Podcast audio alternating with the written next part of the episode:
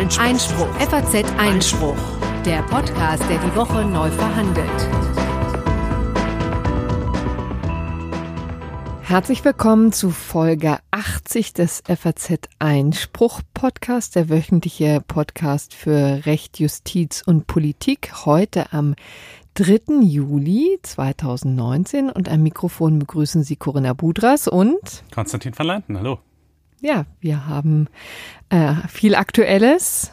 Kann man wohl so sagen, ja. Ähm, wir fangen gleich mit einem Thema an, äh, wo sich die Ereignisse eigentlich äh, überschlagen haben in den letzten Tagen, nämlich äh, die Sea-Watch 3, die lange äh, vor Anker lag, äh, kurz vor Lampedusa und dann einfach eingelaufen ist, trotz äh, Verbots der italienischen Regierung.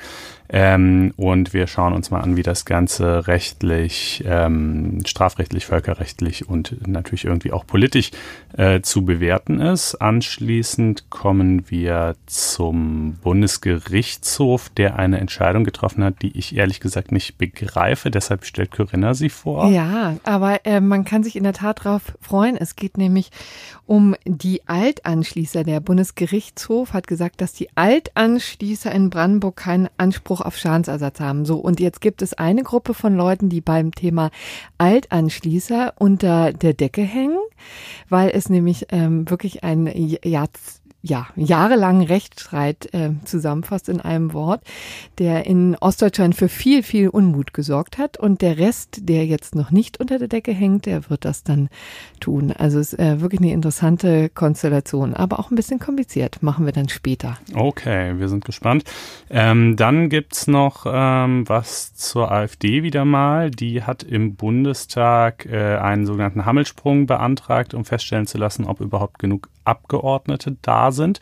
Es waren ganz offensichtlich nicht genug Abgeordnete da. Trotzdem hat der Sitzungsvorstand einfach behauptet, es wären genug Abgeordnete da und den Hammelsprung verweigert. Äh, wir schauen uns mal an, ob das eigentlich so seine Richtigkeit haben kann. Ähm, und dann blicken wir noch nach Amerika, wo das lang erwartete Supreme Court Urteil zum Gerrymandering, also zur Aufteilung der Wahlkreise in einer unfairen Art und Weise äh, gefallen ist. Und zum Schluss gibt es natürlich wie immer das gerechte Urteil. Ja, und heute haben wir übrigens eine Sendung, die auf vielfachen Wunsch äh, von Hörern zusammengestellt wurde. Ja, also wir sind ja durchaus bereit, uns da aktuellen Wünschen auch zu beugen. Also herzlichen Dank für diesen Input an dieser Stelle. Mhm. Und wir haben noch einen Nachtrag zur vergangenen Woche, ne? Genau, eine Sache noch. Vergangene Woche hatten wir über die neue Justizministerin Christine Lambrecht gesprochen. Äh, und ähm, ja, she arrived with a bang, würde man auf Englisch sagen. Sie hat äh, äh, direkt mal quasi mehr oder weniger als erste Amtshandlung äh, etwas ähm, recht Ungewöhnliches getan, nämlich etliche Spitzenbeamte äh, aus dem Justizministerium Ministerium rausgeschmissen. Ähm, also das ist namentlich. Nicht die feine englische Art, ne? Nee, also es ist, es ist generell untypisch, ähm, das zu machen. Und es ist nochmal doppelt untypisch äh, in Anbetracht der Tatsache, dass äh, ihre Amtsvorgängerin ja auch zugleich Parteifreundin war. Also sind ja beide aus der SPD, Frau Barley und jetzt eben Frau Lamprecht. Ähm, so dass es also schon natürlich auch so, so ein leichter Affront äh, vielleicht in, in Richtung von Frau Barley ist. Aber naja, also jedenfalls, wen hat's getroffen? Ähm, äh, ich glaube ungefähr äh, fünf äh, Leute, die Justizstaatssekretärin, die Leiterin des Planungsstabs, den Büroleiter, den Pressestellenleiter, Chefin des Kabinettreferats und äh, wohl sogar die Leiterin der Abteilung Z, die ebenfalls für, ja, in, sagen wir innerhalb des Justizministeriums relativ mächtig ist und ähm, gerade auch bei Personalfragen gerne ein Wörtchen mitredet. Also, ähm, ja, was macht man jetzt daraus? Weiß man nicht so genau. Jedenfalls will Man kennt den Grund schlicht nicht. Man kennt den Grund nicht. Sie will offensichtlich irgendwie da sehr stark eigene Akzente setzen mit ihren eigenen Leuten. Ähm, gut, wir wollten es einfach mal berichtet haben, weil es ein durchaus ungewöhnlicher Vorgang ist. Ähm, so, aber jetzt kommen wir zum ersten richtigen Thema der Sendung, nämlich eben die Seenotrettung. Und wir hören zum Einstieg mal kurz ein Zitat von Ruben Neugebauer, der ist Pressesprecher von Sea-Watch, ähm, hat gestern zusammen mit zwei anderen Leuten von Sea-Watch eine gut einstündige Pressekonferenz gegeben und äh, da fiel unter anderem der folgende Satz. Also die Situation ist wirklich vergleichbar mit einem Verkehrsunfall, ähm, äh, wo ein Krankenwagen an der Schranke vom Krankenhaus steht ähm, und erstmal darüber diskutiert wird, welche Krankenkasse jetzt bezahlt, bevor ähm, äh, man dann vielleicht mal irgendwie einen Verband anlegt. Ja, gemeint ist natürlich die Situation der Sea-Watch 3, des Rettungsschiffs für Flüchtlinge, die auf der Überfahrt über das Mittelmeer äh, zu kentern drohen. Ähm, und die Sea-Watch 3 bekanntlich hatte 16 Tage lang äh, vor Lampedusa äh, vor Anker gelegen, ähm, weil ihr die Einfahrt verwehrt wurde. Und äh, Herr Neugebauer meint eben, das sei ja quasi so, wie wenn ein Krankenwagen da erstmal endlos lang vor dem Krankenhaus äh, rumstehen müsste. Ähm, wir wollen uns mal anschauen, wie weit diese Analogie denn tatsächlich trägt äh, oder wie weit sie es vielleicht auch nicht tut. Ähm, Und das können wir durchaus kontrovers diskutieren, das vielleicht schon als kleine An äh, ja, Ankündigung. Ja, äh, ich äh, glaube auch, dass wir da nicht so exakt einer Meinung sein werden, aber mal schauen. Also ähm, erstmal kurz äh, die Fakten, auf die können wir uns sicherlich einigen. Die Sea-Watch 3 hatte eben, wie gesagt, 16 äh, Tage vorher äh, zunächst 53 ähm, Menschen an Bord genommen ähm, und äh, ist dann eben mit denen in äh, genau dann dann muss man vielleicht als erstes mal sagen äh, ihr wurde dann von der Seenotrettungsstelle äh, in Libyen angeboten sie könne die Menschen ja nach Libyen bringen ähm, und dort äh, quasi an Land bringen. Äh, das hat sie aber abgelehnt, äh, gar nicht erst in Betracht gezogen, weil sie sagt, äh, Libyen ist einfach sozusagen, da ist die Menschenrechtsverletzung die Norm. Äh, da herrschen absolut unmenschliche Zustände in den Flüchtlingslagern. Das ist äh, wirklich, sind, ja, ist wirklich höllisch, was dort geschieht. Und da stimmen ihr, glaube ich, auch tatsächlich die allermeisten zu. Ähm, ja. Das scheint wirklich so zu sein. Äh, zumindest in Hinblick auf Staaten ist auch schon mal entschieden worden, dass die Leute nicht nach Libyen zurückschicken dürfen. Für NGOs dezidiert ist jetzt nicht entschieden worden, aber ich meine, die Zustände in Libyen sind ja schließlich dieselben, egal ob jetzt ein Staat oder eine NGO die Leute dahin schickt. Insofern, ähm, das äh, war sicherlich irgendwie nachvollziehbar so und dann sind sie eben was sie dann noch alles unternommen haben, um vielleicht sozusagen alternative Häfen zu finden, ist nicht ganz, äh, ist nicht vollständig aufgeklärt. Da kommen wir vielleicht gleich nochmal bei der Bewertung drauf zu sprechen. Jedenfalls sind sie dann eben in Richtung Italien aufgebrochen ähm, äh, wo ihnen aber die, das Anlanden verwehrt wurde, weil natürlich ähm, Salvini eben ja bekanntlich einen ganz harten Anti-Migrationskurs fährt. Ähm, die italienische Regierung stellt sich das quasi so vor, dass sie selber die Häfen dicht macht oder das tut sie auch tatsächlich, und dass umgekehrt die libysche Küstenwache nach Möglichkeit alle Flüchtlingsboote abfischt und wieder nach Libyen zurückbringt, äh, so dass man selbst sich nicht die Finger schmutzig machen muss, indem man die Leute auch nicht selbst nach Libyen bringt oder so, sondern eben die Libyer das Unternehmen, die werden dafür wiederum von den Italienern unterstützt und ausgerüstet ein Stück weit.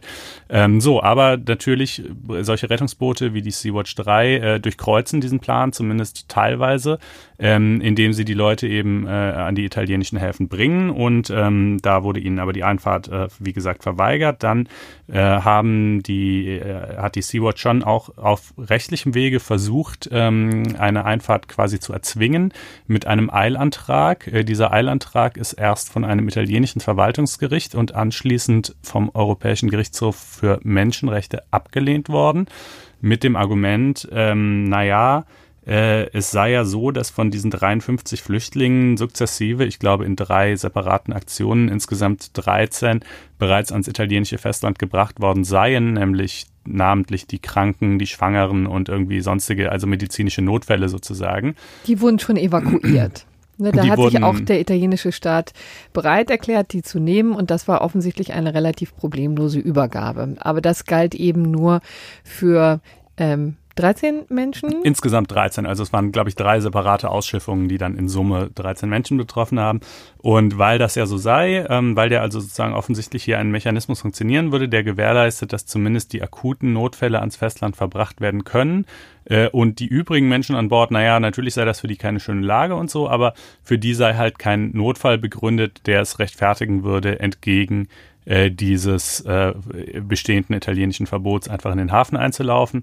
Ähm, und äh, ja, so also zunächst mal die Gerichtsentscheidung. Das hat Frau Rakete dann aber einige Tage später. Sie sagt natürlich auch, die Lage hat sich noch, also Frau Rakete ist die Genau. Die Kapitänin, ne? das muss man vielleicht. Carola ähm, Rakete, inzwischen berühmt geworden, ja. weil als, als Heilsbringerin, als Retterin für die einen und als, äh, ja, ja, ähm, Straftäterin auf der mhm. anderen Seite, ne? Aber sie war eben die Kapitänin, die das Ganze durchgezogen hat. Genau, sie ist dann einfach einige Tage nach der ablehnten EGMR-Entscheidung trotzdem in den Hafen eingelaufen des Nächtens.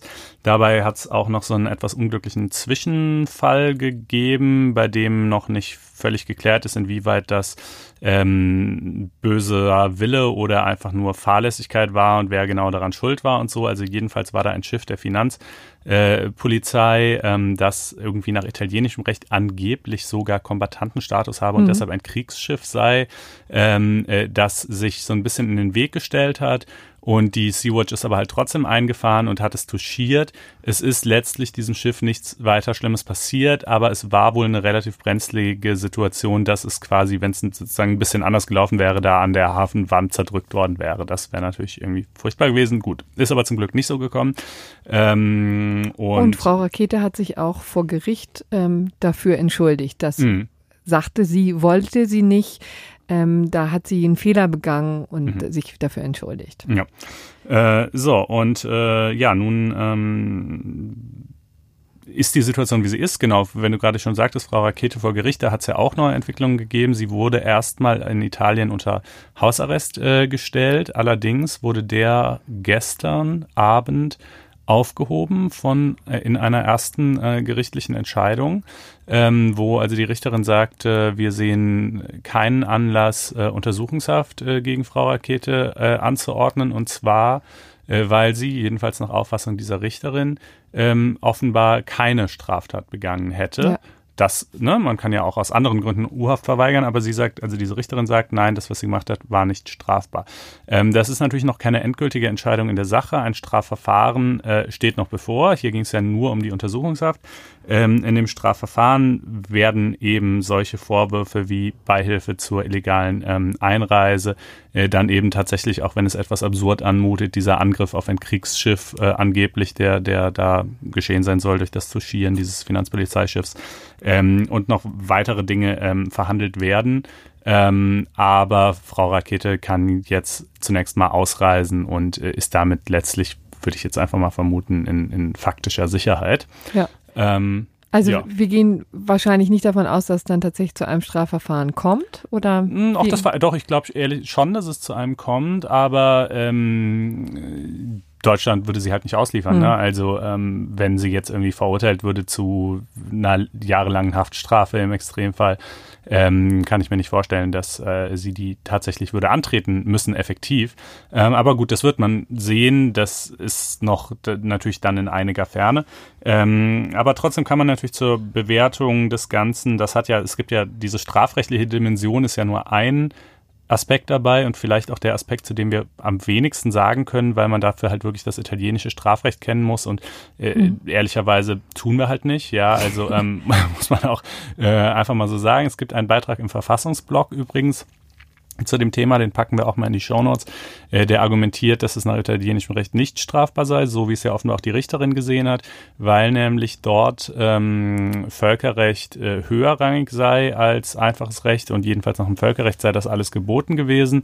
Und die Argumentation geht auch noch ein bisschen weiter, aber äh, so, ähm, also das äh, sei mal an dieser Stelle erwähnt. Aber ähm, ja, Interessant ist eben vor allen Dingen die völkerrechtliche Rechten und Pflichten. Das ist ja etwas, was jetzt hier immer wieder in diesem Zusammenhang, Zusammenhang diskutiert wird. Also inwieweit hatte Frau Rakete ähm, das, die Pflicht vielleicht sogar, also die Menschen zu retten und mhm. dann nach Italien zu verbringen. Mhm. Ne? Oder inwieweit hat sie eben äh, widerrechtlich, auch völkerrechtswidrig gehandelt. Das ist immer das, was hier jetzt diskutiert ist und was wir auch diskutieren wollen. Ja, also die Pflicht, die Menschen zu retten, hatte sie, das kann man eigentlich recht klar so sagen.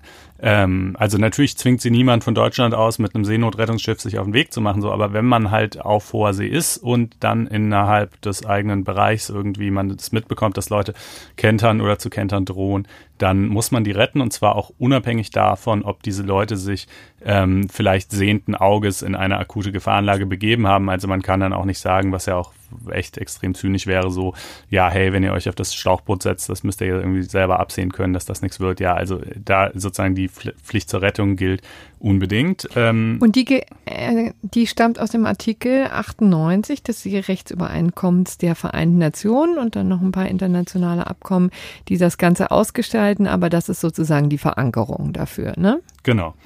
Ähm, und äh, dann die andere Frage ist aber natürlich, nachdem sie diese Menschen also zunächst mal an Bord genommen hatte, was äh, musste sie dann mit denen tun? Ähm, man muss sie in einen sicheren Hafen bringen.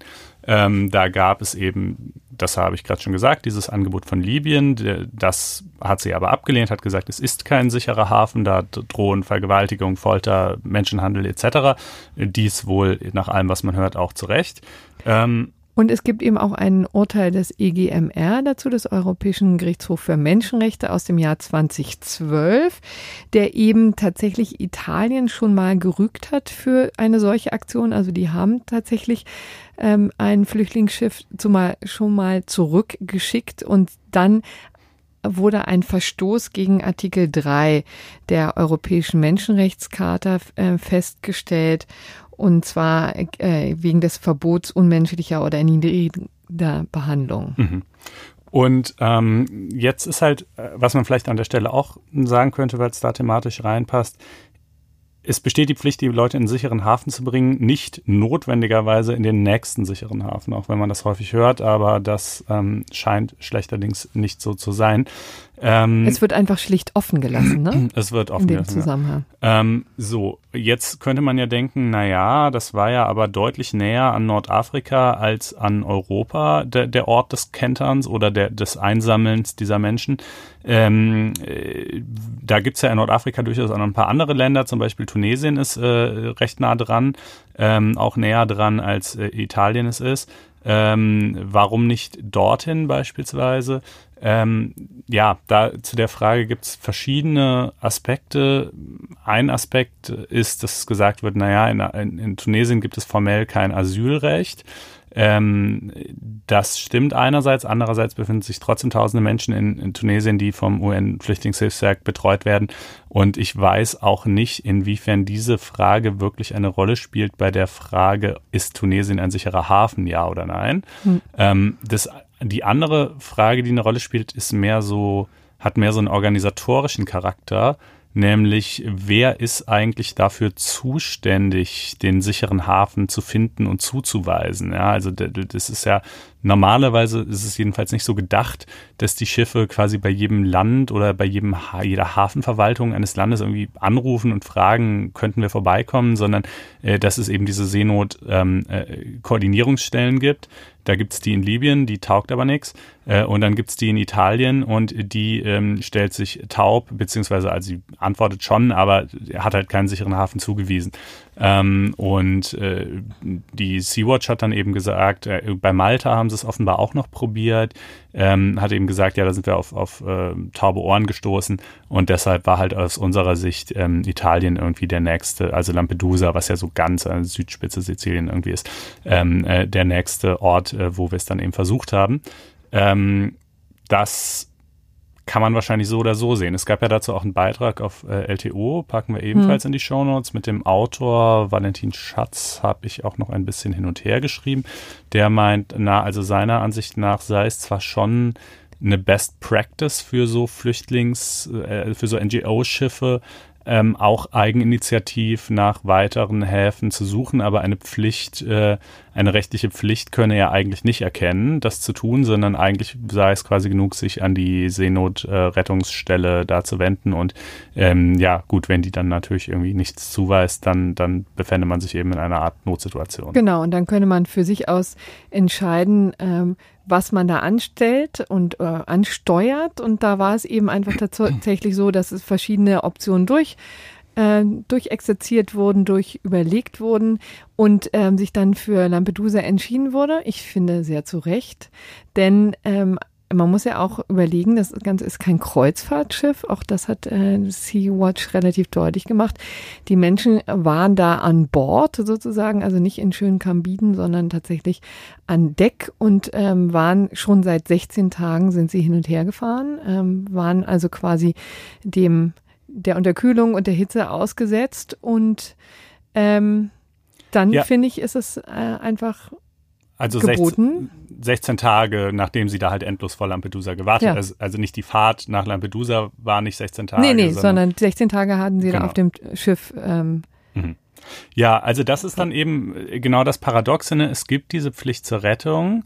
Oh, äh, es gibt irgendeinen organisatorischen Mechanismus, über den ein sicherer Hafen zugewiesen werden soll. Aber was es eben nicht gibt, ist eine Pflicht, einzelner Länder ihre Häfen tatsächlich zu öffnen. Ja. Ähm, also prinzipiell, und da sind sich auch erstmal alle einig, äh, ist es Italien absolut erlaubt zu sagen, nein, wir öffnen unseren Hafen für die Einfahrt nicht. Und dann gibt's, ähm, das kann man natürlich politisch, moralisch, menschlich als Vollkatastrophe empfinden, aber ähm, rechtlich ist es zunächst mal so. Ähm, und äh, an dieser Rechtslage ändert sich auch absehbar wahrscheinlich nichts, denn äh, wenn man irgendwie eine Art von Pflicht festlegen würde, dass bestimmte Länder ihre Häfen öffnen müssen, naja, dann schließt sich daran die Frage an, okay, und wenn die Leute angelandet sind, was passiert dann mit denen? Wie werden die verteilt?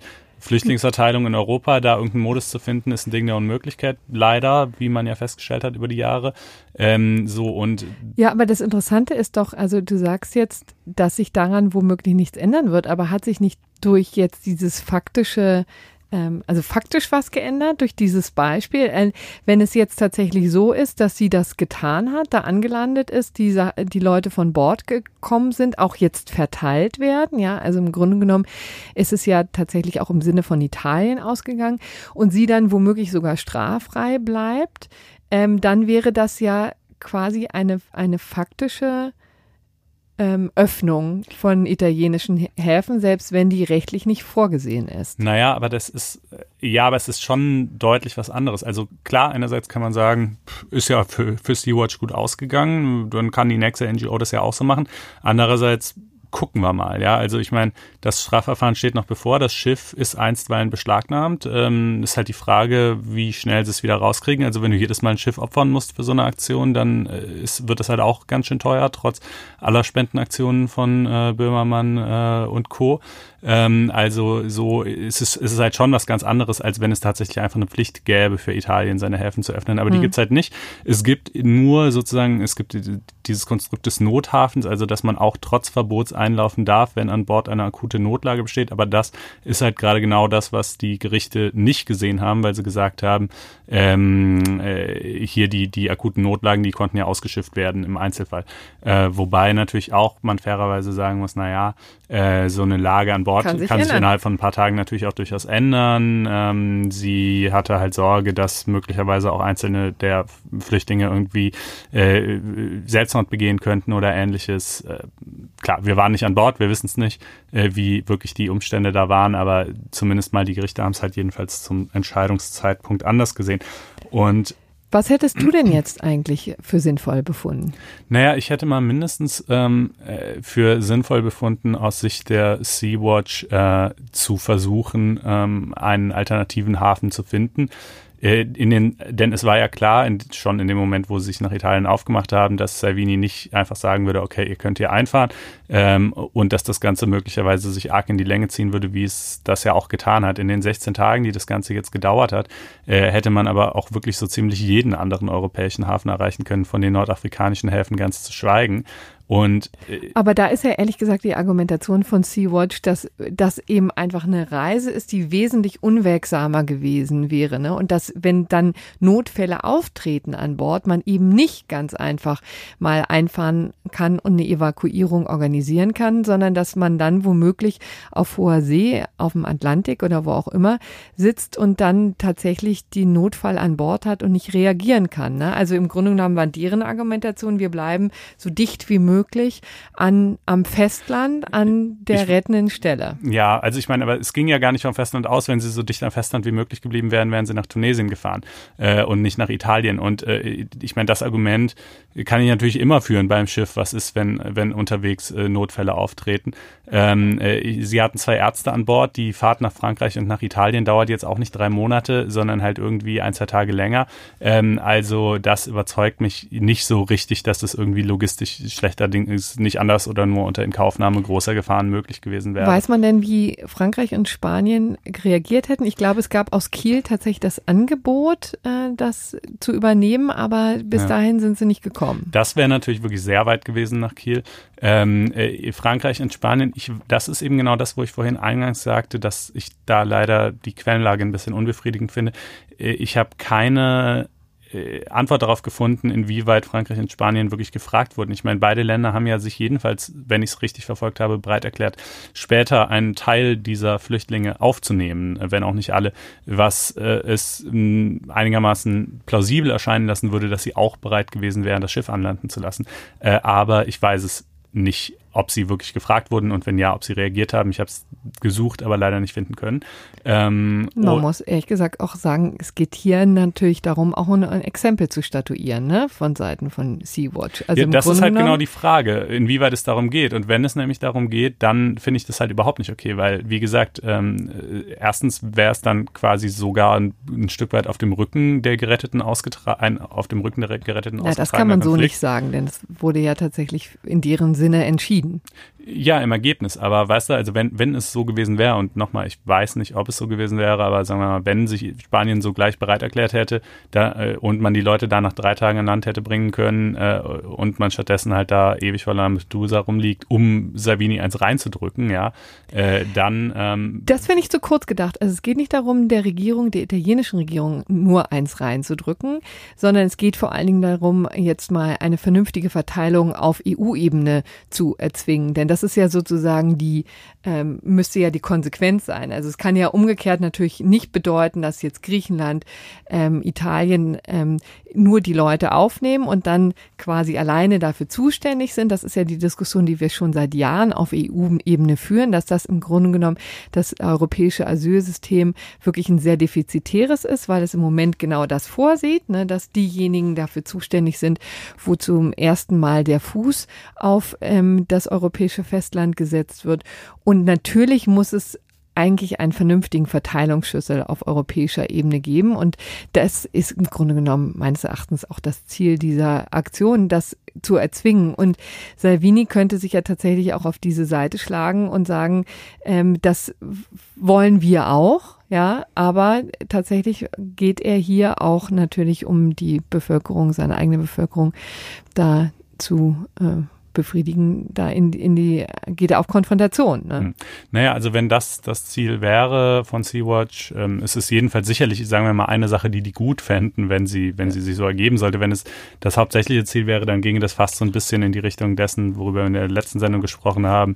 Äh, halt äh, genau ja. irgendwie ähm, so eine Art von, von Krawall machen, quasi um Veränderungen herbeizuführen, äh, die allerdings auf diesem Weg sich nicht ergeben wird. Und man muss ja nun mal sagen, die Na, europäische. Linie Linie ist halt einfach, ähm, so hart es äh, klingt und so hart es auch ist, äh, nicht äh, irgendwie einen vernünftigen Verteidigungsschlüssel zu finden, beziehungsweise gut, das wurde allerdings, muss man auch sagen, lang genug versucht, es gelingt einfach nicht, äh, sondern die europäische Linie ist, äh, die Außengrenzen möglichst dicht zu machen. Hm. Und ähm, äh, so generell zum Thema Seenotrettung, es gab ja im Mittelmeer in den Jahren 2014, 2015 und so weiter ähm, erst eine von Italien organisierte Form der Seenotrettung, Mare Nostrum hieß das, dann ähm, gab es äh, eine europäische äh, Seenotrettung, Sophia, ähm, beziehungsweise es war eigentlich gar nicht in erster Linie, ähm, war der Zweck gar nicht Seenotrettung, aber trotzdem haben die faktisch sehr viele Leute auch gerettet. Äh, und das wurde ja praktisch eingestellt, weshalb jetzt eben auch wieder mehr von diesen NGOs unterwegs sind. Und ähm, naja, die Zahlen kann man so ein bisschen interpretieren, wie man will. Also äh, insgesamt sind in den letzten Jahren, 2018, 2019, naja gut, 2019 läuft ja noch, ähm, deutlich wenig, naja, doch deutlich weniger Menschen auf dem Weg äh, von Nordafrika nach Europa gestorben als vorher. Ähm, prozentual gesprochen allerdings deutlich mehr. Äh, also äh, ganz zynisch könnte man sagen, Ja, wirkt ja. Ja, also nämlich nach dem Motto, Ja, jeder erkennt, so äh, das Risiko äh, Hm. zu kentern und nicht gerettet zu werden ist höher. Äh, deshalb machen sich weniger auf den Weg. Ähm, äh, und ja, das ist na, klar, so, Ja, so so- geht's natürlich eigentlich nicht, aber ehrlich nicht. gesagt, das ist natürlich das Kalkül, was hinter dieser Politik steckt, äh, ein Stück weit. Also ne, klar zu machen, wir retten euch nicht, wenn ihr euch auf die Reise macht ähm, und dann machen sich halt weniger auf die Reise. Und äh, wie gesagt, in absoluten Zahlen sind auch weniger gestorben. Also das wiederum ist natürlich auch ein Aber jeder ist positives natürlich, Ergebnis. jeder ist einer zu viel, ne? Jeder ist einer zu viel und die NGOs wenden ein und das ist auch ein Punkt. Man weiß natürlich auch Ja. gar nicht so wirklich in absoluten Zahlen, wie viele tatsächlich gestorben sind und je weniger Rettungsschiffe da kreuzen, desto schlechter ist auch der Überblick, den man über diese Lage hat. Ja, also Ja. dass die Dunkelziffer kann natürlich auch deutlich höher sein. Oh Ja, und letztendlich ähm, nehmen ja die NGOs auch für sich in Anspruch, dass sie so eine Art Ersatzvornahme machen, ne? dass im Grunde genommen die äh, Pflicht, ja, da Menschen zu retten, also von den äh, Mitgliedstaaten sträflich vernachlässigt wird und dann machen sie es halt. Mhm. Und man kann ja auch nun einfach sehen, auch an der öffentlichen, ja, äh, an, der, äh, an dem öffentlichen Beifall, der jetzt hier äh, in diesem Zusammenhang geäußert wurde, auch natürlich äh, bis hoch zu unserem ähm, Bundespräsidenten, ne? Und Mhm. auch Heiko Maas hat sich ja geäußert und so. Ähm, dann natürlich die Welle der Spendenbereitschaft, die jetzt zu sehen ist, ob sich da nicht vielleicht auch tatsächlich was dreht und jetzt vielleicht auch die Bevölkerung noch intensiver darauf hindringt und das vielleicht auch einiges ins Rollen bringt. Ne? Denn politische Prozesse sind ja immer in, in Bewegung. Ne? Mhm. Das kann sich ja natürlich ändern. Was bis jetzt nicht geklappt hat, kann ja äh, in Zukunft doch klappen. Ja, aber dieser Beifall ist wirklich in jeder erdenklichen Hinsicht irgendwie, äh, gerade insoweit er von der Politik kommt, äh, scheinheilig. Ja, also sozusagen einerseits applaudiert man da, äh, andererseits ähm, äh, zieht man, zieht sich halt sozusagen Deutschland selber aus dem, aus Ja, dem Seen- und das ist Rettungsprogramm richtig. zurück. Ähm, und äh, dann möchte ich auch nochmal, das fiel mir mal so als unter dem Stichwort Parallelwertung äh, äh, ein, äh, ins Gedächtnis rufen. Ähm, wenn ein Gericht entscheidet, äh, dass wir irgendwie ähm, äh, den seit über zehn Jahren hier alimentierten, äh, schließlich abgeschobenen ehemaligen Leibwächter von Osama bin Laden wieder zurückholen müssen, äh, äh, wo sich also irgendwie eigentlich jeder doch die Haare rauft, ja, dann überschlagen sich die Leute mit der Be Beteuerung, dass natürlich so eine Gerichtsentscheidung unbedingt zu respektieren sei und auf gar keinen Fall könne man da irgendwas anderes machen, als das eben äh, dem, dem Buchstaben getreu zu befolgen. Wohingegen, wenn zwei Gerichte, darunter der Europäische Gerichtshof für Menschenrechte, ist ja jetzt auch nicht niemand, äh, sagen, ähm, die Sea-Watch darf nicht in diesen Hafen einfahren und sie es dann einfach trotzdem tut, dabei fast noch ein italienisches Schiff platt macht, äh, dann, äh, dann äh, sind die Leute kurz davor, die Kapitänin heilig zu sprechen äh, und ihr irgendwie den nächsten Friedensnobelpreis verleihen zu wollen. Ich finde ehrlich Ähm, gesagt, dass die beiden Fälle überhaupt nicht zu vergleichen sind. Denn das, was der EGMR hier gemacht hat, war ja eine Momentaufnahme. Und wie du ja auch vorhin recht deutlich gesagt hast, es kann sich die natürlich ändern und ist auch bis zum bestimmten Grade natürlich dem Beurteilungsspielraum der Kapitänin ähm, sozusagen unterzuordnen. Denn also wie willst du es anders machen? Also auch das Gericht ist ja nun nicht an Land äh, an, äh, an Bord gegangen und hat die einzelnen Leute untersucht. Also das ist etwas, was absolut im Fluss ist, sich wirklich ändern kann und was übrigens ja auch auf Dauer überhaupt gar keine ähm, Lösung verspricht. Wie lange hätten die dann noch auf auf dem Meer sein sollen, ja. Also bis dann tatsächlich jeder kollabiert und dann äh, jeder Einzelne evakuiert werden kann. Das ist ja nun auch nicht die Lösung, die man anpeilen kann. Klar, also dass die Lage insgesamt unbefriedigend ist und Mhm. dass es irgendwie absurd wirkt, äh, das so zu machen, wie du, wie du gerade gesagt hast, ähm, äh, da bin ich ja völlig bei dir. Ähm, ändert aber nichts daran, dass man nun mal trotzdem nicht einfahren darf.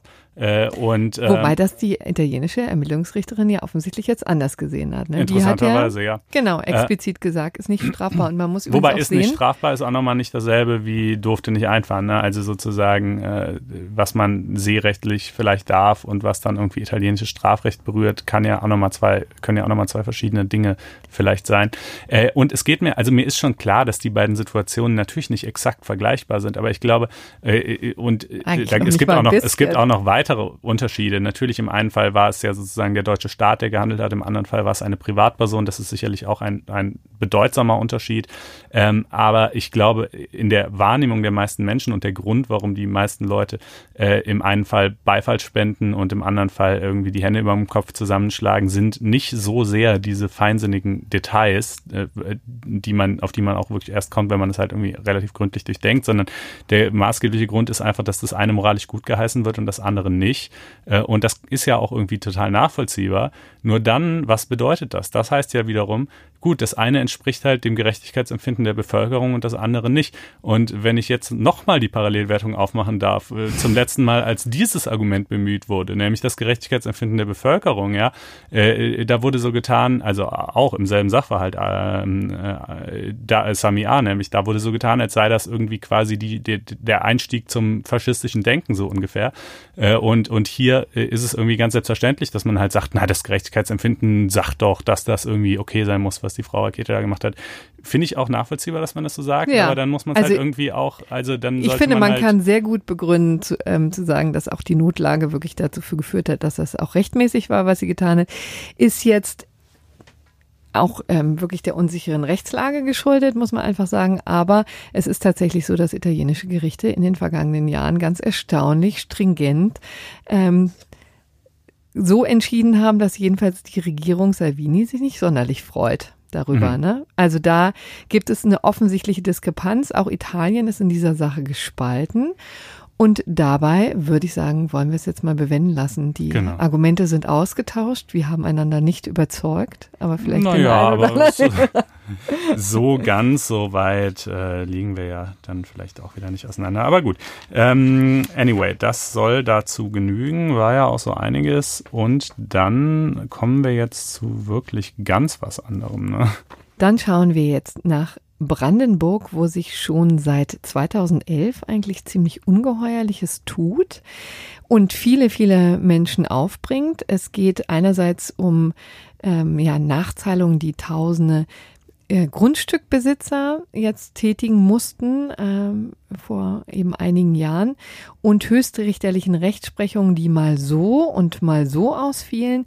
Und tatsächlich ähm, geht es um Millionensummen, die wirklich einen dreistelligen Bereich, Bereich jetzt angenommen haben. Also die Rede ist davon, dass ähm, jetzt wegen dieser Streitigkeiten Rückzahlungen von 300 Millionen Euro drohten den Kommunen, den doch schon recht schwächenden Kommunen in Brandenburg, aber in Sachsen-Anhalt, in Sachsen ist das eben auch ein Problem. Das alles ist wirklich so eine total verquere Gemengelage, dass wir uns das hier mal ein bisschen angucken wollen und ehrlich gesagt tief in das Verwaltungsrecht und auch in das Staatshaftungsrecht mhm. ein steigen müssen, aber es lohnt sich, weil ähm, das ist vielleicht jetzt auch eine Konsequenz, die sich im Sommer zeigen wird, ähm, jetzt im Osten Deutschlands bei den anstehenden Landtagswahlen das auch durchaus Thema ist. Ja, diese ähm, Bescheide, diese Zahlungen, die da geleistet wurden und viele Bürger einfach empört sind über das, was da passiert ist. Aber fangen wir wirklich tatsächlich mal von Anfang an. Es geht hier in dem konkreten Fall um ein Urteil des Bundesgerichtshofs, das er vergangene Woche ähm, gefällt hat. So, und da ging es um ein Ehepaar in Brandenburg, das eben ein Grundstück besitzt und im Jahr 2011 ein Abgabenbescheid bekommen hat in Höhe von roundabout 1300 Euro. Ja, und zwar ähm, für eine Leistung, die schon vor etlichen Jahren geschehen ist. Also dieses Haus war natürlich an die kommunale Trinkwasser, das kommunale Trinkwassernetz angeschlossen, das eben schon, man weiß nicht so genau, ähm, zu DDR-Zeiten oder jedenfalls in den 90er Jahren nach der Wende, aber jedenfalls schon lange, lange bevor dieser Bescheid ins Haus flatterte, ja, und auf einmal bekommt man eben doch eine ziemlich gesalzene Rechnung für Leistungen, die schon vor etlichen Jahren passiert sind und für die sich niemand interessiert hatte, ja. Und das ist eben nicht nur diesem Ehepaar aus Brandenburg passiert, sondern das ist tausendfach, tausendfach passiert zwischen 2011 und 2015. Und zwar wurden damals eben die ähm, die Abgabenbescheide verschickt, weil ähm, das OVG, das Oberverwaltungsgericht Frankfurt, muss man ehrlicherweise sagen, ja, die Schotten geöffnet hat. Äh, und ähm, in einem ziemlich brisanten Urteil 2007 äh, den Kommunen gesagt hat, ihr dürft das, ja. Denn lange, lange Zeit waren die kommunalen Wasserverbände davon ausgegangen, dass sie zwar die Leistung irgendwann erbracht haben, aber dass im Grunde genommen schon zu viel Zeit verstrichen ist und im Grunde genommen die Ansprüche, die sie haben, verjährt sind. Also dass sie mhm. jetzt denjenigen, die davon profitiert haben, niemals zur Kasse bitten Und also welche, in, in was für ein Zeitraum war das oder wieso war das so, dass man quasi, dass das nicht einfach dann zeitnah abgerechnet worden war, sondern Jahre, Jahrzehnte später? Ja, es ähm, ist eben tatsächlich so, ähm, dass finde ich, ist, ist im Nachhinein schwierig ähm, zu konstatieren. Ne? Also ich nehme an, da ist wirklich auch vieles sozusagen in der äh, in dem Trubel der Wende sozusagen mhm. Äh, untergegangen. Man hat das vielleicht auch in vielen Kommunen schlicht übersehen lange Zeit. Und dann war es eben so, das kam noch hinzu, dass ähm, Abgaben ja nur aufgrund von, ähm, von rechtsgültigen Satzungen mhm erlassen werden können. Ja, also du mhm. brauchst da irgendeine Grundlage, dass eben äh, meistens dann eben die kommunale Wassersatzung oder was, ja, auf mhm. deren Grundlage du so einen Bescheid verschicken kannst. Die sind eben reihenweise rechtswidrig gewesen, äh, dann in, im Nachgang in, in Nachwendezeiten mhm. sozusagen hat ähm, man das gar nicht ähm, ähm, durchsetzen können. Und das wurde eben schlicht lange nicht, nicht, ähm, nicht durchgesetzt. Okay, und dann dachten schon eigentlich alle, jetzt ist es eh zu spät. Ja. Dann kam das OVG Frankfurt daher, hat gesagt, nee, das könnt ihr, obwohl es schon ewig her ist, immer noch verlangen. Dann haben sie das also natürlich auch getan. Deshalb gingen eben in diesem Zeitraum 2011 bis irgendwas überall die Bescheide ein, die ganz schön hoch waren. Ja. Und dagegen wurde jetzt wiederum geklagt. Genau, es an. gab vielleicht, um das nochmal zu vervollständigen, weil es wird später noch eine Rolle spielen. Es war tatsächlich so, dass der Gesetzgeber nochmal eingeschritten ist, 2004 und sozusagen eine Klarstellung ähm, festgelegt hat. Die haben eben gesagt, dass das Ganze sozusagen einer rechtsmäßigen Satzung bedarf ja. Und erst wenn eine Sat rechtmäßige Satzung vorliegt, dann beginnt überhaupt die Verjährung. So, und jetzt war sozusagen auch die Argumentation des OVG Frankfurt oder, die 2007 dann eben für diesen, für diese Wende gesorgt haben, die ihm gesagt haben, na ja, also vorher waren zwar die Satzungen, gab es die, die waren, ähm, die waren mitunter auch sehr schnell rechtswidrig und das spielte dann aber keine Rolle, weil überhaupt erst die Verjährung dann anfängt zu laufen, wenn es eine rechtmäßige Satzung gibt, und zwar sowohl formell rechtmäßig als auch materiell mhm. rechtmäßig. Ja, das heißt, die haben ein bisschen an der Verjährung gedreht und dann war auf einmal 2007 alles in Ordnung und dann wurde munter die Abgabenbescheide ähm, verschickt. Und dann gab es wirklich ein, es ist ein Flickenteppich, der sich daraus ähm, ergibt. Es gibt etliche Leute, die dagegen vorgegangen sind, die Widerspruch eingelegt haben, die nicht erfolgreich waren. Ja, die mussten dann zahlen. Dann gab es endlich etliche Leute, die überhaupt keinen Widerspruch eigentlich äh, eingelegt haben und die halt brav gezahlt waren, weil sie der Meinung waren, das sei wohl ihre Pflicht als ordentlicher Staatsbürger. Und es gab Leute, die überhaupt nicht gezahlt haben. So, deswegen hast du tatsächlich innerhalb von Gemeinden wirklich ein sehr ähm, sehr schwieriges äh, Gerechtigkeitsproblem. Mhm. Ja, also du hast Leute, die gezahlt haben und Leute, die nicht gezahlt haben und Leute, die gerecht bekommen haben. So, mhm. dann ist eben Folgendes passiert. Dann ist im Jahr 2015 und das ist schon ein Knaller gewesen. Bundesverfassungsgericht ist, das, ist da eingeschritten. Das Bundesverfassungsgericht und hat eben gesagt, pass mal auf, das, was ihr gemacht habt, ist rechtswidrig. Das heißt, die, ähm, die Möglichkeit, Geld einzufordern, war tatsächlich verjährt. Ihr hättet es niemals tun dürfen. Mhm. Ja. Das haben die höchstrichterlich festgestellt. Das hat nur leider nicht vielen Leuten was gebracht. Es hat nämlich nur denjenigen was gebracht, deren Bescheide noch nicht bestandskräftig waren. Ja, mhm. also die haben dann tatsächlich ähm, nicht zahlen müssen, beziehungsweise haben ihr Geld zurückgekriegt. Aber es gab etliche Leute, die eben, ähm, wo die Bescheide schon bestandskräftig waren, die gezahlt haben, wo die Sache abgeschlossen Also das muss man mal vielleicht kurz erklären mit dem bestandskräftig, ne? so, so ein Bescheid, so eine Zahlungsaufforderung ähm, in dem Fall eben für irgendwelche Wassernachzahlungen, aber auch für alle möglichen anderen Dinge kriegt man das ja von der Kommune. Ähm, äh, das ist halt quasi ein Verwaltungsakt sozusagen, es hat Rechtsnatur und dann hast du eine bestimmte Frist, meistens irgendwie eine Monatsfrist oder so, um äh, dagegen Widerspruch einzulegen. Äh, wenn du das machst, dann wird er nicht bestandskräftig. Wenn du es nicht machst, dann wird er bestandskräftig. Und wenn er erstmal bestandskräftig geworden ist, dann gilt er auch, wenn sich na im Nachhinein herausstellen sollte, dass er eigentlich nie hätte erlassen werden dürfen. Ja. Außer, ich glaube, bis auf ein paar sozusagen ganz besonders krasse Ausnahmen, wo es dann irgendwie aus irgendwelchen Gerechtigkeitsgründen doch wieder anders zu sein hat. Aber normalerweise gilt er dann. Und äh, das war natürlich in vielen Fällen so, weil natürlich viele Leute nicht Widerspruch eingelegt hatten. Hm. So, und dann ähm, gibt es ja zwei Möglichkeiten, wie du dann quasi dieser Ungerechtigkeit noch Abhilfe schaffen kannst. Es ist einmal, ähm, gehst du eben nochmal ins Verwaltungsgerichtsverfahren, ne? das wäre Paragraph 51 des äh, Verwaltungsverfahrensgesetzes. Da geht es dann um die ähm, um das Wiederaufgreifen des Verwaltungsverfahrens. Ne? Also das wäre dann eben nochmal eine Möglichkeit gewesen, wo die Kommunen sich kulant hätten zeigen können, sagen können, okay, jetzt hat das Bundesverfassungsgericht of all people ja mhm. entschieden, dass das Ganze hier rechtswidrig war, verfassungswidrig war und deswegen äh, zeigen wir uns jetzt mal kooperativ und ähm, zahlen euch den Kram wieder zurück.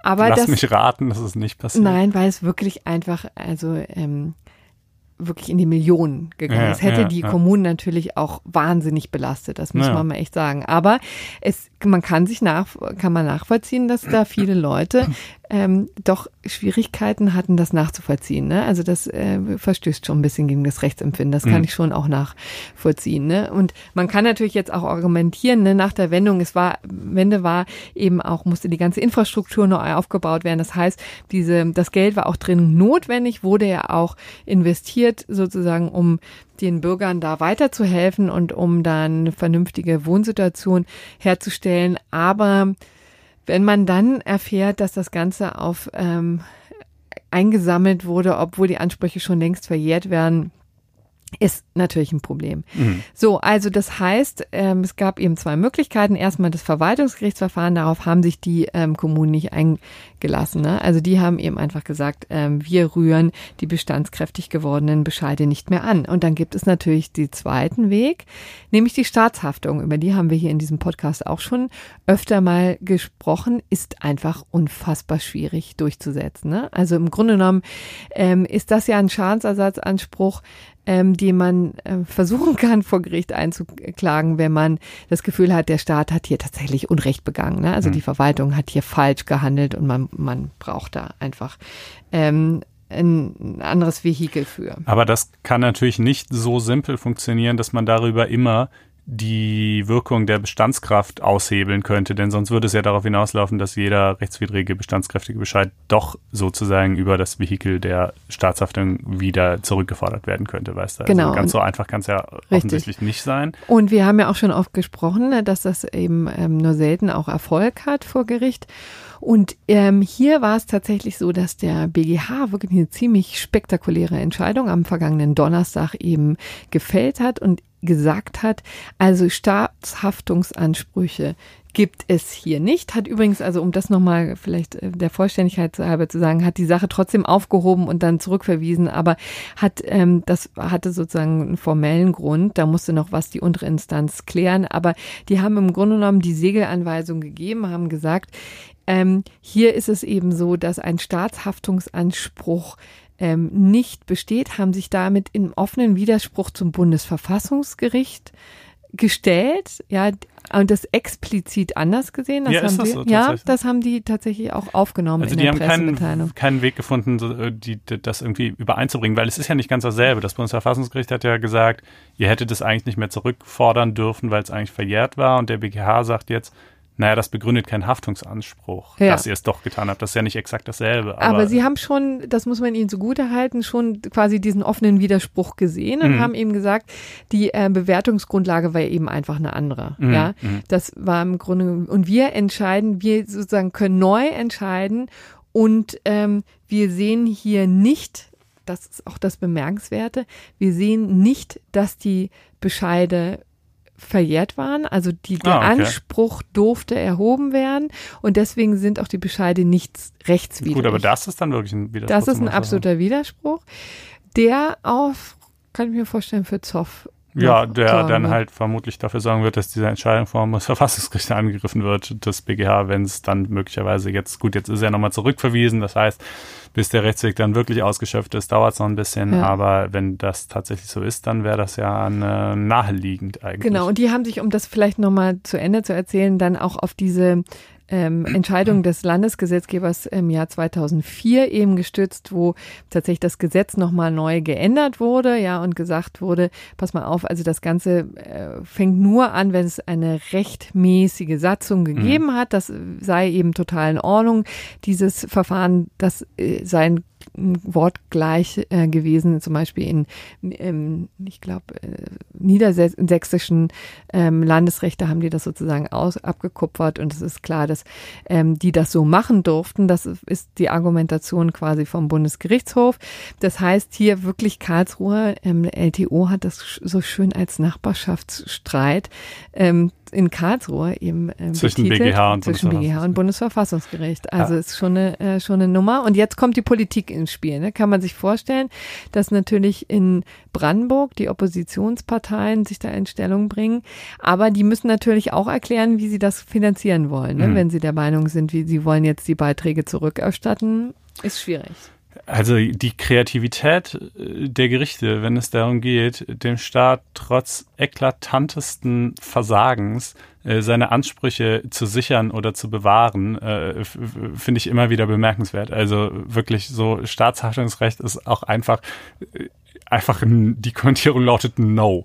So, es, es, es gibt es einfach nicht, ja. Also bis auf wirklich sehr seltene ja. Ausnahmen. Also ähm, ich meine hier, naja, gut, wir haben ja die ganze Litanei gerade erzählt und äh, ich finde es schon ein bisschen haarsträubend, ja. finde ich. Aber nun gut, äh, so ist es jedenfalls und das ist natürlich tatsächlich auch ganz interessant, wie sich dann dieser latente Konflikt zwischen den beiden Gerichten in der Sache vielleicht noch weiterentwickelt. Wir tragen es nach, wenn es genau. da neue Dinge gibt. Also so ähm, so Hanebüchen und sperrig dieser Begriff der Altanschließer ist. Das ist ja auch schon wieder so ein schrecklicher Terminus. So wichtig ist dann tatsächlich auch, dass ähm, sowohl rechtlich als auch politisch als auch ähm, sozusagen wirtschaftlich, ja. ja wirtschaftlich. Ja. Genau. Okay, Wunderbar. Dann soll es das aber gewesen sein ja, zu den Altanschließern. Jetzt kommen und, wir in den äh, Bundestag. Jetzt oder? kommen wir in den Bundestag, äh, wo es sich vergangene Woche in der Nacht von Donnerstag auf Freitag gegen 1.30 Uhr nachts zutrug dass die ähm, AfD ähm, mal anmerkte, Moment mal, wir sind der Meinung, dass der Bundestag gar nicht mehr beschlussfähig ist. Also da war offensichtlich die Bundestagssitzung noch im vollen Gange. Kann man ja mhm. auch mal würdigen, hier das zu später Nacht zumindest einige Abgeordnete noch äh, gerade sitzen können und äh, tatsächlich über die Zukunft des Landes in der einen oder anderen Weise entscheiden. Ne? Ja, das ist ähm, vielleicht gar nicht jedem so bewusst. Also es gibt eben diese Sitzungstage der und das war wurde dann tatsächlich der längste Sitzungstag äh, angeblich in der Geschichte oder so, so oder jedenfalls seit seit Jahrzehnten. Ähm, ging von 9 Uhr morgens bis äh, 2 Uhr 12 nachts. Ähm, und äh, wie du schon sagst, äh, sicherlich nicht alle Abgeordnete, sondern eben einige äh, sind dann nur noch da. Überhaupt sind im äh, Bundestag eigentlich kaum jemals oder nur bei den ganz wichtigen Sachen, wenn jetzt ein Kanzler gewählt wird oder vielleicht irgendwas mal äh, der Fraktionszwang aufgehoben ist bei irgendeinem super brisanten Gesetz oder so. Aber bei den meisten Gesetzen, und es gehen ja wirklich wahnsinnig viele Gesetze durch den Bundestag, über die meisten reden wir hier ja auch nicht, weil sie nicht so aufregend sind, äh, sind halt natürlich nicht alle Abgeordneten da. Ähm, äh, und äh, so, und das ist auch im Grundsatz erstmal ganz normal und akzeptiert und okay.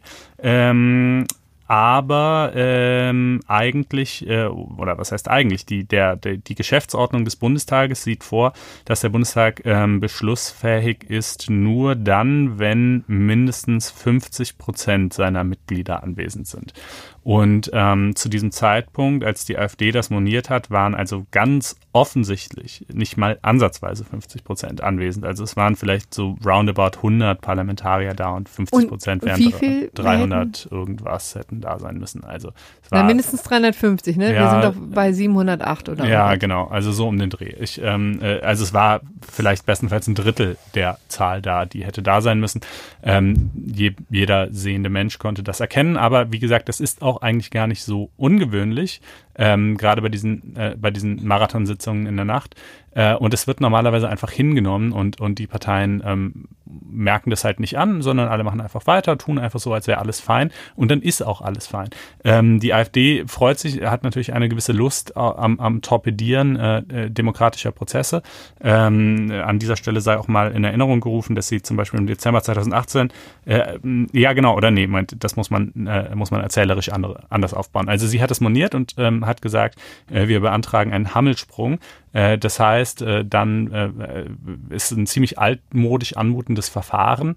Ähm, dann verlassen alle anwesenden Abgeordneten das, den Saal und kommen dann einzeln durch so Türen wieder rein und werden dabei gezählt. Das ist quasi das Verfahren, um festzustellen, wie viele eigentlich da sind. Ja, ich meine, das könnte man irgendwie heutzutage mit, mit moderner Technik, glaube ich, auch ein bisschen effizienter gestalten, aber so ist es halt. So.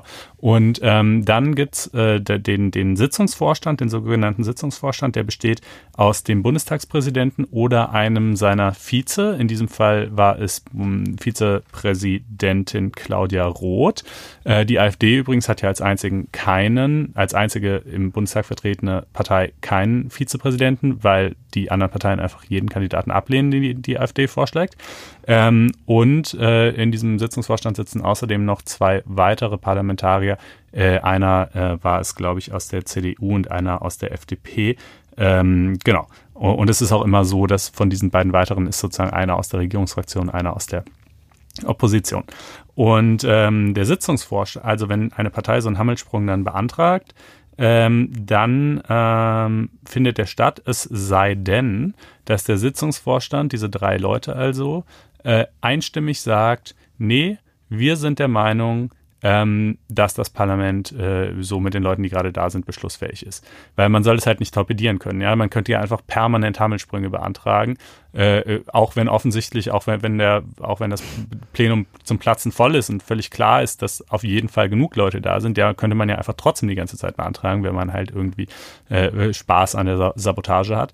So, ähm, und in diesem Fall hat der Sitzungsvorstand einstimmig gesagt, wir sind der Meinung, es sind genug Leute da, obwohl der Sitzungsvorstand natürlich auch Augen im Kopf hat und gesehen hat, dass nicht genug Leute da sind. Ähm, so, und jetzt fragt man sich natürlich, was folgt aus alledem irgendwie? Ähm, ja, im Ergebnis wahrscheinlich nicht so viel. Ne? Also äh, Interessanterweise spielt auch überhaupt gar keine Rolle, was eigentlich zur Abstimmung stand, ne? Ja, es, also, Oder? nee, das spielt in der Tat keine Rolle. Also es, es, ähm, es stand zur Abstimmung irgendwie ein Gesetzespaket, was alle möglichen Gesetze in Hinblick auf den Datenschutz äh, äh, Anpassungen vornehmen sollte. Und ich glaube, später kam dann noch äh, die Ferkelkastration, die irgendwie abartigerweise immer noch ohne Betäubung durchgeführt werden darf und äh, noch ein, zwei andere Sachen. Aber das ist letztlich auch egal. Ähm, äh, denn äh, ich sagte gerade, die Geschäftsordnung des Bundestages sieht vor Beschlussfähigkeit, wenn mindestens 50 Prozent da sind, aber sie sieht halt auch vor, dass die Beschlussfähigkeit, ähm, solange nicht gezählt worden ist, erstmal vermutet wird und nur dann eben quasi, also man quasi positiv feststellen lassen muss, äh, dass sie nicht vorliegt und das einzige Verfahren, um das positiv feststellen zu lassen, äh, in, in dieser Konstellation jedenfalls ist der Hammelsprung und der Hammelsprung wurde ja nicht durchgeführt und deshalb äh, gilt das Ganze als beschlussfähig, obwohl es offensichtlich nicht beschlussfähig war. Ähm, und äh, jetzt kann man natürlich irgendwie schon denken, das ist fast schon so ein bisschen so ein Klischeebeispiel für irgendwie verkopfte Juristenregelungen. Ja, also äh, was soll Aber die das gibt alles? Es nun mal, leider. Äh, ja, also die, ich habe in Vorbereitung auf die Sendung mit Sebastian Rosner äh, gesprochen, der inzwischen ähm, Rechtsanwalt in Köln, wenn ich mich nicht täusche, ist, der lange Jahre ähm, auch am Lehrstuhl für Parteienrecht in Düsseldorf gearbeitet hat, äh, der mir geholfen hat, so ein bisschen meine Gedanken zu ordnen und äh, der meinte halt auch, naja, also äh, eine die ehrlichste Variante wäre möglicherweise einfach dieses Erfordernis, dass überhaupt 50 Prozent da sein müssen, abzuschaffen, weil es halt in der Praxis mhm. super oft nicht der Fall ist und das Ganze letztlich nur dadurch funktioniert, dass eben nicht ständig Hammelsprünge beantragt werden oder dass sie in einem Fall wie diesem abgelehnt werden, obwohl eigentlich klar war, dass sozusagen dass, dass der Antrag eigentlich irgendwie berechtigt ist in einem gewissen Sinn. Ähm, Und er hat mich dann auch noch auf ein Urteil des Bundesverfassungsgerichts von 1972, äh, beziehungsweise, nee, es bezog sich auf das Waffenrecht von 1972. Das Urteil selber wird dann wahrscheinlich ein bisschen äh, danach gekommen sein, hingewiesen. Ähm, und das fand ich ganz hübsch, äh, da, um mal ein Zitat daraus vorzulesen. Da heißt es, ähm, das Prinzip der repräsentativen Demokratie wirkt auf das parlamentarische Entscheidungsverfahren ein, indem es grundsätzlich die Mitwirkung aller Abgeordneten sogar bei der Willensbildung des Parlaments erfordert. Ähm, bla bla bla. Geht ein bisschen weiter. Dabei ist allerdings zu bedenken, dass die allzu starre Anwendung dieses Prinzips auf die zu regelnden Tatbestände des politischen Lebens dessen Geist eher vertreiben als bewahren würde. Ah, ja. Ähm, äh, jetzt kann man natürlich fragen, ob es wirklich allzu starr ist, wenn ich von dem eigentlichen Erfordernis, dass sogar alle anwesend sein sollten, äh, runtergehe auf, es ist noch nicht mal ein Sechstel aller da, ja. Also irgendwo hört der Spaß vielleicht auch auf. Ähm, in, damals jedenfalls in der Entscheidung hat das Bundesverfassungsgericht gesagt, es ist in Summe okay.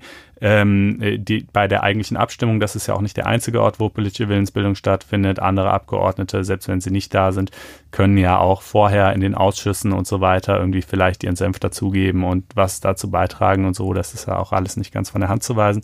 Trotzdem ist es natürlich irgendwie eine ein bisschen, ich, ich weiß auch nicht, inwieweit sich die parlamentarische Praxis seitdem, sind ja doch etliche Jahrzehnte her, geändert hat und heutzutage vielleicht noch weniger Parlamentarier ähm, bei den Abstimmungen teilnehmen als damals. Das weiß ich jetzt nicht genau. Ähm, aber ja, es ist jedenfalls eine, eine irgendwie seltsame Praxis und genau das habe ich dann Herrn Rosner auch noch gefragt, äh, ob das jetzt irgendwelche, ob die AfD jetzt irgendein Mittel hätte, ähm, das quasi anzugreifen und äh, die, die Gesetze, die danach verabschiedet worden sind. Und er meinte ja, nee, also mit Verweis auf diese Bundesverfassungsgerichtsentscheidung voraussichtlich nicht, zumal eben auch die Geschäftsordnung des Bundestages sozusagen nur Innenrecht des Bundestages ist. Im, im Grundgesetz, was ja letztlich die maßgeblich ist für den Prozess der Verabschiedung von Gesetzen, äh, steht halt nicht ausdrücklich irgendein Quorum drin, da steht halt nur in Anführungsstrichen das Prinzip der repräsentativen Demokratie drin, äh, aus dem sich natürlich ergibt, dass irgendwie tendenziell die Parlamentarier schon anwesend sein sollten, aber wie das dann im Einzelfall auszulegen ist, das wiederum ist dann eben doch eine Sache der Geschäftsordnung respektive der Ausformung durch die Gerichte und da scheint das Bundesverfassungsgericht einigermaßen cool Land zu sein. Hm. Ja, das Aber wir würden schon sagen, so geht's irgendwie nicht. Ja, also ich, ich finde es halt tatsächlich, ne, konsequent äh, wäre es schon, einfach vielleicht dieses, dieses äh, Quorum aufzuheben, ne? Oder wenn man äh, wirklich meint, an dem Quorum festhalten zu müssen sagen zu müssen, es müssen immer 50 Prozent sein, auch recht. Aber dann sollte man halt auch äh, eben das ta tatsächlich daran festhalten. Und dann muss man auch nicht so ein steinzeitliches Verfahren mit alle gehen aus dem Saal raus und wieder rein. Also das wird man ja, wie gesagt, das, da kann man da wohl irgendwo an jedem Sitzplatz, den ja schließlich jeder hat, einen Knopf anbringen, den man drückt drückt oder weiß ich nicht, oder jedem eine Chipkarte geben, die irgendwie erfasst wird oder so. Das muss ja jedenfalls einfacher möglich sein. Und ähm, ich weiß ehrlich gesagt auch nicht, ob man um 1.30 Uhr nachts noch über Datenschutzregeln ja. entscheiden müsste. Das ist irgendwie scheint mir doch einiges im Argen zu sein und da müsste man vielleicht mal mit einem großen Besen Durchfegen. Durchfegen. ja. ja, da gäbe es auch noch ein paar andere Dinge auch, zu nennen. Stichwort Arbeitszeiterfassung ja, gilt gut. natürlich für Bundestagsabgeordnete nicht, aber trotzdem ja. hat ja nun alles auch seinen tieferen Sinn. Nun gut. Ja, dann äh, nochmal ganz was anderes. Blicken ähm, jetzt nach Amerika. Genau äh, das sogenannte Gerrymandering, ähm, wie, wo dieser Name eigentlich herkommt, da, dazu sogleich. Erstmal, was bezeichnet das? Das bezeichnet die Praxis innerhalb der amerikanischen Bundesstaaten, die Wahlbezirke ähm, in einer Art und Weise aufzuteilen, die eine Partei, nämlich diejenige Partei, die diese Aufteilung vornimmt, bevorzugt und die andere benachteiligt. Ähm, und da gibt es im Wesentlichen. Also auf Basis der Leute, die da wohnen, ne? Also im Grunde genommen, man ahnt, dass eine bestimmte Bevölkerungsgruppe eben eher demokratisch wäre, die andere eher ähm, konservativ und so kann man dann Gerichtsbezirke geschickt aufteilen, sodass ähm, dann bestimmte Mehrheiten am Ende rauskommen. Mhm. Genau, und ähm, äh, bei den Wahlen, quasi jeder Wahlbezirk ähm, ist dann dafür zuständig, einen, einen Repräsentanten ins, ins, ins Repräsentantenhaus eben zu wählen, ja. Ähm, und äh, um jetzt eine möglichst aus, aus Sicht derjenigen Partei, die diese Bezirke zuteilt, eine möglichst günstige Lösung zu finden, gibt es zwei Strategien. Äh, die eine heißt Packing. Das heißt, man schneidet diese Bezirke so zu, wenn ich jetzt zum Beispiel, also sagen wir mal, ich bin jetzt die Republikanische Partei und, ähm, und mache den Zuschnitt der Wahlbezirke, dann, äh, dann lege ich die Wahlbezirke so, dass ich ein paar wenige Bezirke mache, wo wahnsinnig viele Demokraten drin sind. Da sind dann 90, 95 Prozent Demokraten drin. In diesen Bezirken gewinnt natürlich auch der demokratische Kandidat haushoch. Das ist aber letztlich egal, weil aus dem Bezirk ja trotzdem nur eine Person ins Repräsentantenhaus äh, entsendet wird, aber ich quasi ganz viel von dem Wählerpotenzial der Demokraten damit aufgebraucht habe und natürlich dann eben in den anderen Bezirken äh, ich mir so 55, 60 Prozent Mehrheiten sichern kann. Und, ähm, äh, und letztlich ne, ist ja, leuchtet ja ein, wenn ich fast alle demokratischen Wähler auf einige wenige Bezirke versammle, dann habe ich halt in den äh, vielen anderen Bezirken ähm, äh, eine ziemlich leichte, leichte Zeit. Äh, das andere äh, nennt sich Cracking. Äh, das kann man sich am besten so vorstellen, wenn man sich jetzt zum Beispiel eine, eine Stadt, eine Großstadt denkt, so innerstädtisch, urban wird meistens eher demokratisch gewählt. Ähm, und jetzt stellt man sich vor, dass quasi über diesen demokratisch wählenden Stadtkern ähm, so wie so ein Kreis gezeichnet wird und dann wird das wie so Tortenstücke unterteilt. Und je weiter die Tortenstücke von der Mitte nach außen gehen, desto mehr komme ich in die Vororte, wo demokratisch gewählt wird und äh, wo republikanisch gewählt wird, tendenziell. Und ich ziehe die Tortenstücke halt so weit nach außen, dass letztlich in keinem dieser Tortenstücke die Demokraten überhaupt noch eine Mehrheit haben. Also das sind so die zwei klassischen Modelle, wie das gemacht wird. Das führt dann auch zu völlig, also wenn man sich mal diese Karten der Bundesstaaten teilweise anschaut, zu völlig bizarren Zuschnitten. Da kommt dann nämlich auch der Name her. Äh, das hat seine Wurzeln im Jahr 1812. Ähm, damals hatte der Herr Elbridge Jerry als Gouverneur von Massachusetts ein Gesetz unterzeichnet, das äh, eben auch gerade damals die Wahlkreise sozusagen zuschnitt. Und einer dieser äh, Wahlkreise hatte die Form eines Salamanders. Äh, und deshalb Mander, also Jerry quasi sein Name und Mander, weil das Ding, das eine Ding wie ein Salamander aussah, deshalb Gerrymander. Ähm, und äh, da kommt das her. So, und äh, das Problem ist halt so ein bisschen, also, dass diese Praxis gibt es schon lang. Wie gesagt, gerade das kommt jetzt hier aus 1812, der Begriff. Beide Parteien haben das praktiziert, mal mehr, mal weniger schamlos. Ähm, 2010 allerdings, und das muss man eben genau, das ist halt noch wichtig zu wissen, diese Wahlkreiszuschnitte finden alle zehn Jahre statt. Alle zehn Jahre werden die neu besetzt. Das heißt, die Partei, die dann zu dem Zeitpunkt, wo das fällig wird, und das war zuletzt 2010, ähm, äh, die Mehrheit in dem Bundesstaat hat und somit die, den Zuschnitt der Neuzuschnitt der Wahlkreise vornehmen kann, die hat den Bundesstaat im Prinzip auf die nächsten zehn Jahre gepachtet. Mhm. Also da muss die andere Partei schon dann nicht nur 60 Prozent, sondern je nachdem, wie geschickt das gemacht ist, 70 oder 80 Prozent einfahren der insgesamt abgegebenen Stimmen und das schaffst du halt einfach nicht. Mhm. Ähm, und äh, da 2010 war halt, das war kurz nach der Bankenrettung, da waren die Demokraten gerade ziemlich am Boden. Das heißt, die Republikaner haben in sehr vielen äh, Bundesstaaten Mehrheiten errungen und äh, die, die Wahlkreise halt äh, dementsprechend zugeschnitten, äh, dass sie da quasi nicht mehr zu verdrängen waren. Also ein Beispiel ist äh, North Carolina, ja, ähm, zum Beispiel, da haben die Republikaner bei äh, voriges Jahr 50 äh, Prozent der Stimmen bekommen, die Demokraten 48 Prozent. Da sollte man also denken, dass sie ungefähr äh, gleich viele Leute ins Repräsentantenhaus entsenden würden. Ähm, tatsächlich äh, haben die Republikaner neun Leute entsendet und die Demokraten drei. Hm. Ja, also das ist, ein ist ne? absolut nicht ansatzweise repräsentativ. Ähm, und äh, diese Praxis ist halt eben, wie gesagt, ein Riesenproblem. Ähm, das drängt sich ja geradezu auf und seit langer Zeit wurde mit Spannung das Urteil des ähm, Supreme Courts dazu erwartet. Und das kam jetzt am vergangenen Freitag. Ja, genau. Und, und äh, rate mal, ähm, naja, ja. äh, foregone conclusion, ne? Ich meine, Trump hat halt zwei, zwei erzkonservative Richter dahin entsendet. Damit steht die 5 zu 4 Mehrheit. Kannst eigentlich bei jedem Verfahren mehr oder weniger vorher ausrechnen, wie es ausgeht. Ähm, so auch hier.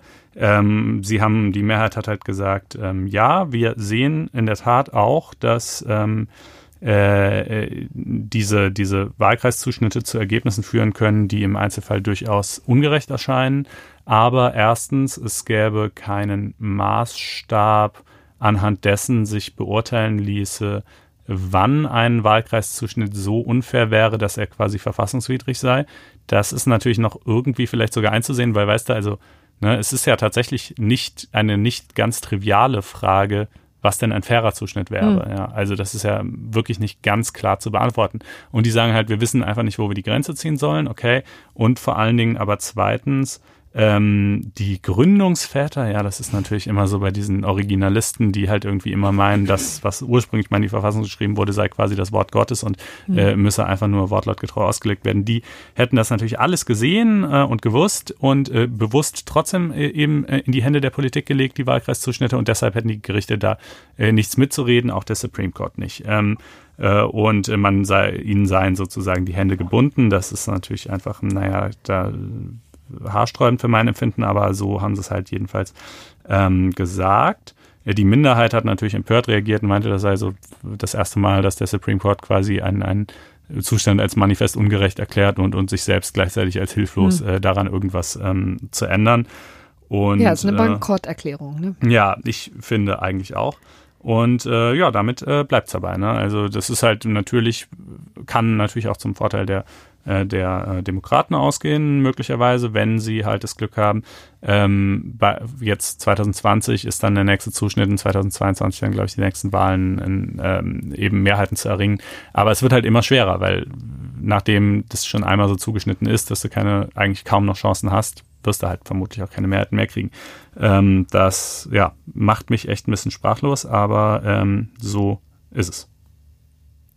Und, ach ja, genau, das übrigens noch vielleicht als letzte, äh, als letzte Ergänzung, nur um mal einfach das volle Ausmaß der Idiotie äh, dieses äh, Originalismus äh, deutlich zu mhm. machen. Ja, also äh, wirklich ähm, neben allem anderen ähm, äh, und der Tatsache, dass, dass auch die Gründungsväter nicht allwissend waren und, und so weiter, äh, ist es ja natürlich inzwischen auch so, also durch, durch Big Data, durch exakte Erfassung von Wählerverhalten, durch äh, Computermodelle, die dir dann genau ausrechnen können, was ist die mathematisch optimale Verteilung, um hier möglichst viele Sitze zu erringen und so weiter, wie haben die Leute gewählt etc., was sind vielleicht sogar noch, vielleicht sogar noch zu erwartende demografische Verschiebungen in den nächsten zehn Jahren, die wir auch noch einpreisen können am allerbesten, ähm, äh, ist natürlich ein Ausmaß der Beeinflussung durch diese Wahlkreiszuschnitte möglich, dass die Gründungswerte sich im Traum nicht ausgedacht hätten, äh, weil es all das halt damals in der Form nicht gab.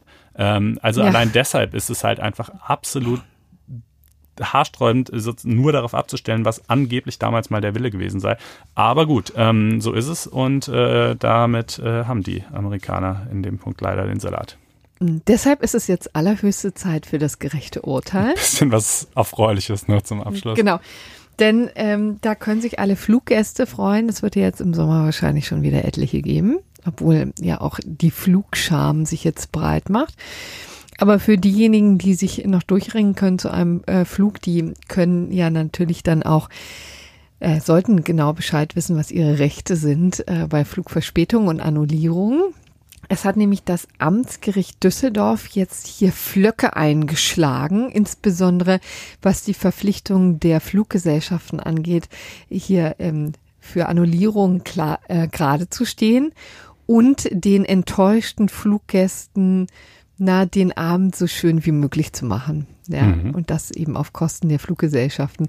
Es ging nämlich um folgenden Fall. Da wollte wohl ein Paar, also zwei Leute eben nach Düsseldorf fliegen und dieser Flug wurde annulliert. Und äh, sie hatten keine anderweitige Möglichkeit und mussten deswegen im Hotel untergebracht werden. Und ähm, haben dann eben nicht nur diese Hotelrechnung eingereicht, sondern auch eine üppige Restaurantrechnung, weil sie sich nämlich tatsächlich äh, ihren ihre Erschütterung und ihre Trauer über den abgesagten Flug äh, erstickt haben in ein, wirklich einem Gelage. Man kann sie anders sagen. Also das, die Rechnung ist dann ähm, tatsächlich nochmal genauso hoch ausgefallen wie die äh, Hotelkosten. Also die haben schlugen schon zu Buche äh, mit etwa 264 ähm, Euro, glaube ich. Ähm, und dann ähm, sind die nochmal essen gegangen und die Essensrechnung hat äh, eben tatsächlich nochmal 243,09 Euro. Mhm. Cent. Zu zweit, ja. Zu zweit.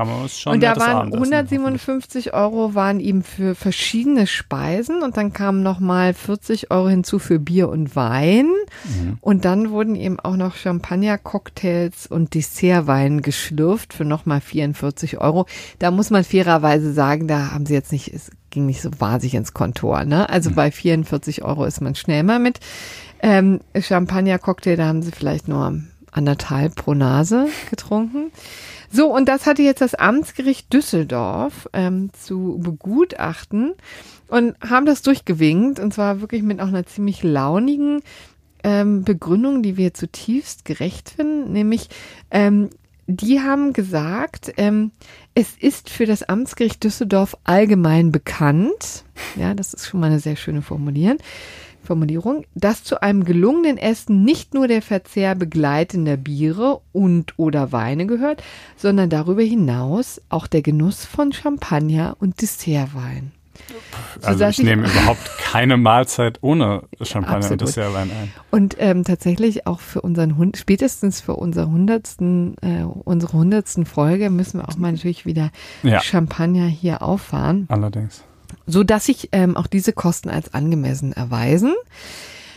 Das ähm, finden wir eben Genau, richtig. Also ja, ich meine, ob das wirklich standhielte einer Berufung, weiß ich gar nicht so genau, aber jedenfalls find, kann ich es nur begrüßen eigentlich, äh, ja. Ja, und wer jetzt äh, denkt, das ist ja richterliche Willkür, das mag vielleicht auch äh, dem Umstand geschuldet sein, dass diese Fluggesellschaft, ich weiß gar nicht genau, welche es war, tatsächlich also so mal eine absolute Nullbock äh, Attitude an den Tag gelegt haben. Die haben sich nämlich um nichts gekümmert, also nicht bei ihren ähm, Gästen, und, äh, ähm, sondern auch nicht bei ihren Kunden, sondern auch was dann das äh, Gerichtsverfahren angeht, tauchten die dann nicht auf, haben nicht richtig erwidert, nicht rechtzeitig und dann gab es mhm. ein Versäumnisurteil oder so.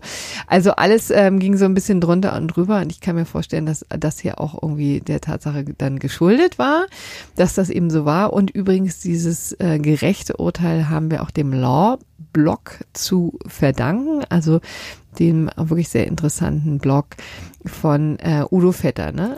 ja, und mich hat auch eine Hörerin auf Twitter noch darauf aufmerksam gemacht. Wir kommen gar nicht mehr, ist inzwischen, wir kriegen so viele Zuschriften, wir können uns gar nicht mehr jedes Mal bedanken, wenn uns irgendwer auf irgendwas hinweist, aber ist natürlich trotzdem super nett, dass ihr das tut und das freut uns sehr. Und ja, dann wären wir am Ende angelangt. Ich glaube, du hast noch eine bevorstehende Abwesenheit zu verkünden. Ja, oder? ich bin jetzt tatsächlich drei Wochen weg im Frechheit. im wohlverdienten Urlaub und dann komme ich auch wieder frisch und voller Tatendrang zurück. Genau. Wir lassen euch aber nicht drei Wochen lang allein, sondern in der kommenden Woche ähm, macht die Sendung zu mir, mit mir zusammen äh, die wunderbare Helene Bobrowski, die ihr letzte Folge schon mal in einem kurzen Segment kennengelernt habt. Dann nächste Woche wird sie dann die ganze Sendung mit mir machen. Übernächste Woche fällt die Sendung tatsächlich aus. Da bin ich nämlich ebenfalls in Urlaub. Äh, und über übernächste Woche wiederum habe ich dann den Hendrik Wiedewild an der Angel, den ihr auch schon mal in der Vergangenheit gehört habt, wenn ihr schon etwas länger dabei seid. Insofern, ja, das kommt alles auf euch ja, zu. Das und wird wir ein Dollar uns, Juli. Ganz genau. Und dann wünschen wir, wünsche ich ähm, schöne Ferien für alle die, die vielleicht auch im Urlaub sind und äh, eine schöne Restwoche. Bis dann. Tschüss. Ja, und bis nächste Woche von mir. Ciao, ciao.